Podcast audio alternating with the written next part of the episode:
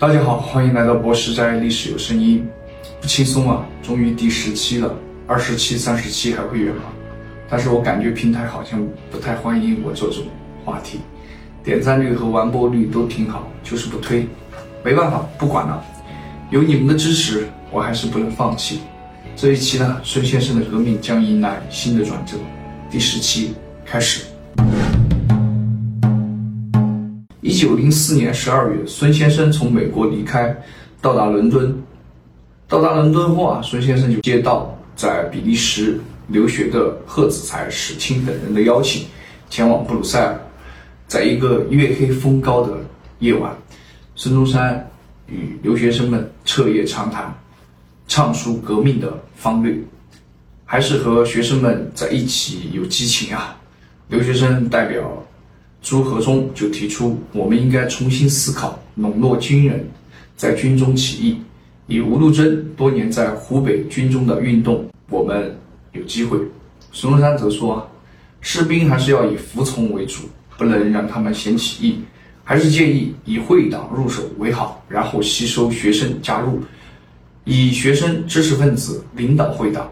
孙中山经过多年的革命啊，显然已经成为一个身经百战的老革命家，谋略和考虑事情的周全性和长远性，还是要比留学生们强一点的。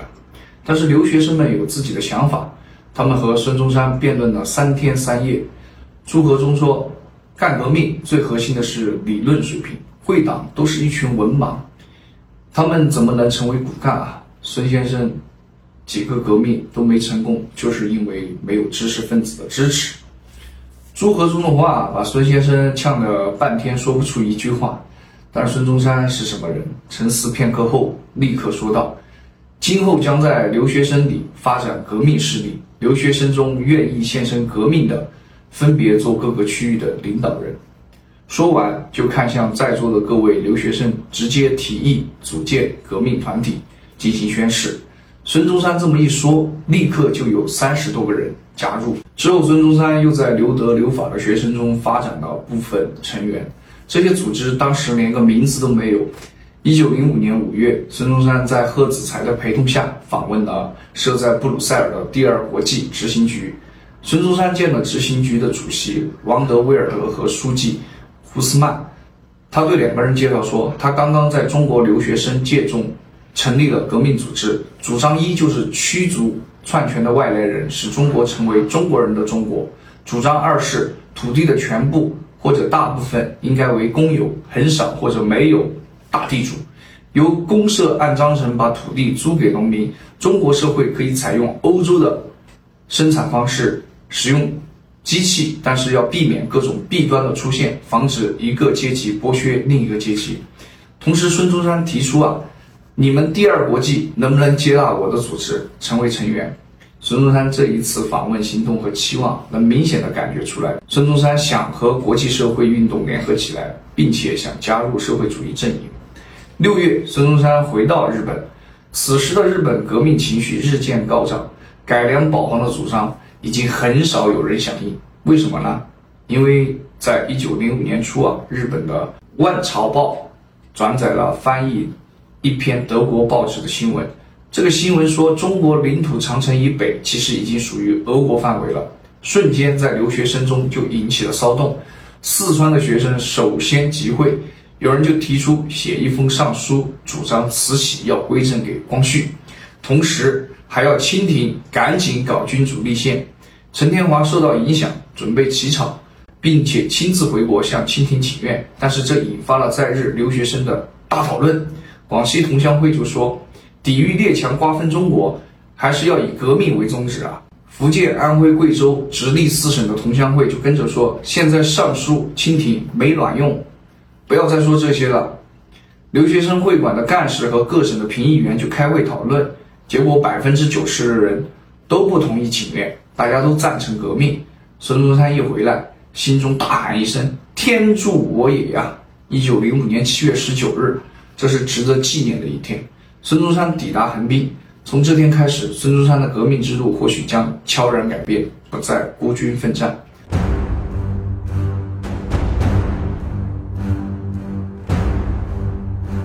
同月下旬呢，经宫崎滔天的介绍，孙中山和黄兴在东京相见，不久又陆续认识了宋教仁、张继、李书成、田同、邓家言、何天炯、汪精卫等。民国初期最重要的人物开始悉数登场。七月二十八日，孙中山带着宫崎滔天访问二十世纪之支那杂志社，会见陈天华、宋教仁。孙中山说：“如果一个省搞起义，其他省也搞起义，但是互相不团结，各搞各的。”一定会造成内乱，招来列强的干涉。所以现在我们应该以团结为主，这是哥多年的革命经验啊。第二天，华兴会成员就在黄兴的住处集会，讨论和孙中山的合作问题。七月三十日下午，来自国内十个省的革命斗士就在东京的会所筹备会议。出席的人包括来自湖南、湖北、广东、广西、安徽、江西、浙江、陕西、福建、直隶等。加上日本三个人，一共来了七十九个人。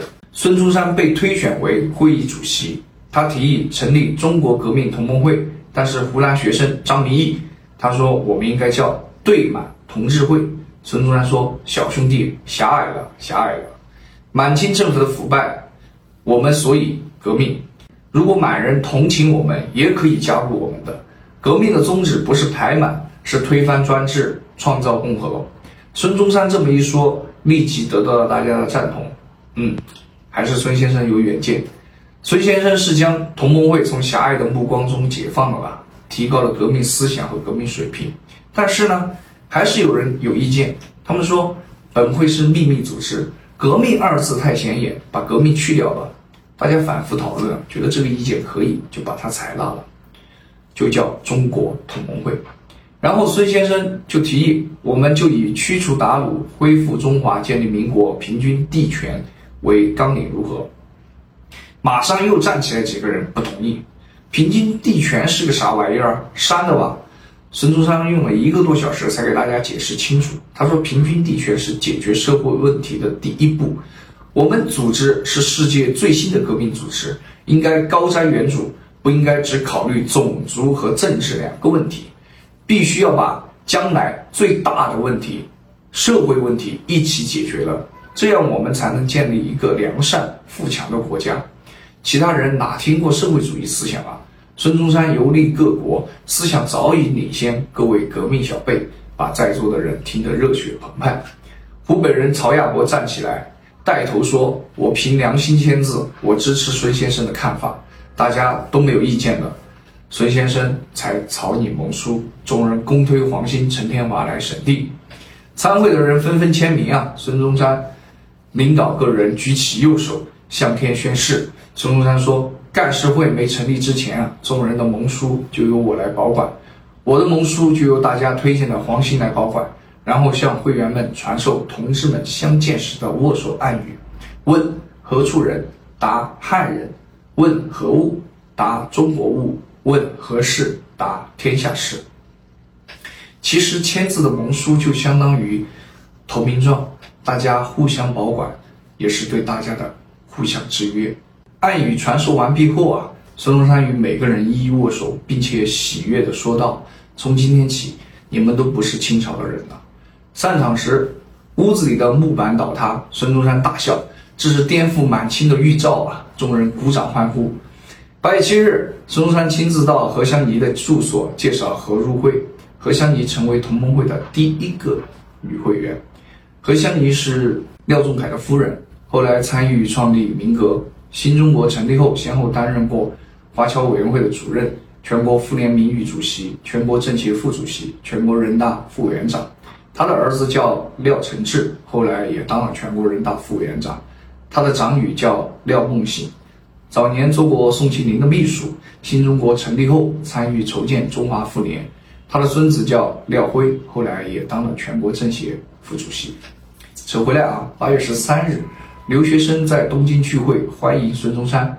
日本警察初期限制只允许三百人参加，后来允许九百人，但还是不够啊。当天会场就挤爆了，警察立即命令封门。门外的人大声喧哗，宋教仁爬到门头上对大家喊话，但是无效啊！众人热情高涨，警察只能开门。台阶上下、大厅内外挤得满满的，全是人。东京自有留学生以来啊，还从未出现过如此盛况。孙中山一身白衣走上台阶，发表了热情洋溢的演讲。他回顾历史，针砭时弊，勉励在场的年轻人要敢于承担，要把振兴中国的责任扛在肩上。宫崎隐藏也发表了演说，他说自己之所以倾家荡产，还不愿饿死，就是为了留下性命，看到中国革命成功的那一天。足见孙中山此时在大家心目中的地位。插一句啊，孙梅在一九零四年为了支持孙中山的革命，家底已经所剩无几。一九零六年正式宣告破产，迁居香港。这次演讲后啊，驻日公使杨叔就向清廷报告，学生前往听讲者达千余人，孙中山已经到了让我们恐惧的实力。八月二十日，同盟会召开成立大会，到会的人约有一百多个。会议通过黄兴、陈天华等人起草的会章，就选举孙中山为总理。总理之下，按三权分立原则，设执行、评议、司法三部。黄兴被选为执行部老大，总理不在时代行一切。汪精卫则被选为评议部的评议长。田同、曹亚国、冯自由、朱志信、胡英等二十人就先后被评为议员。邓家言、宋教仁被分别推为司法部判事长和监事长。同盟会成立时啊，胡汉民和廖仲恺刚好暑假返乡。九月一日，他们回到东京，孙中山立刻就亲自访问，给二人解释了平均地权后，二人欣然入会。孙中山把广东作为这个革命的策源地。九月八日，孙中山派冯自由、李自重二人就前往香港，在香港、澳门和广州三地建立同盟会的分部，同时任命冯自由主持香港《中国日报》。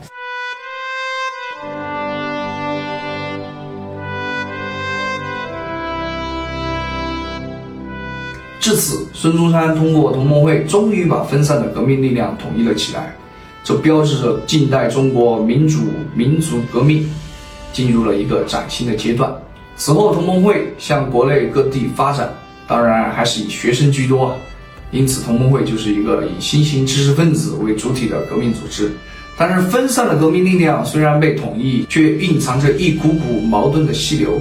就如成立之初，大家并不完全理解、认同孙中山的革命理想一样，这股矛盾将随着同盟会内部各种利益冲突而被放大。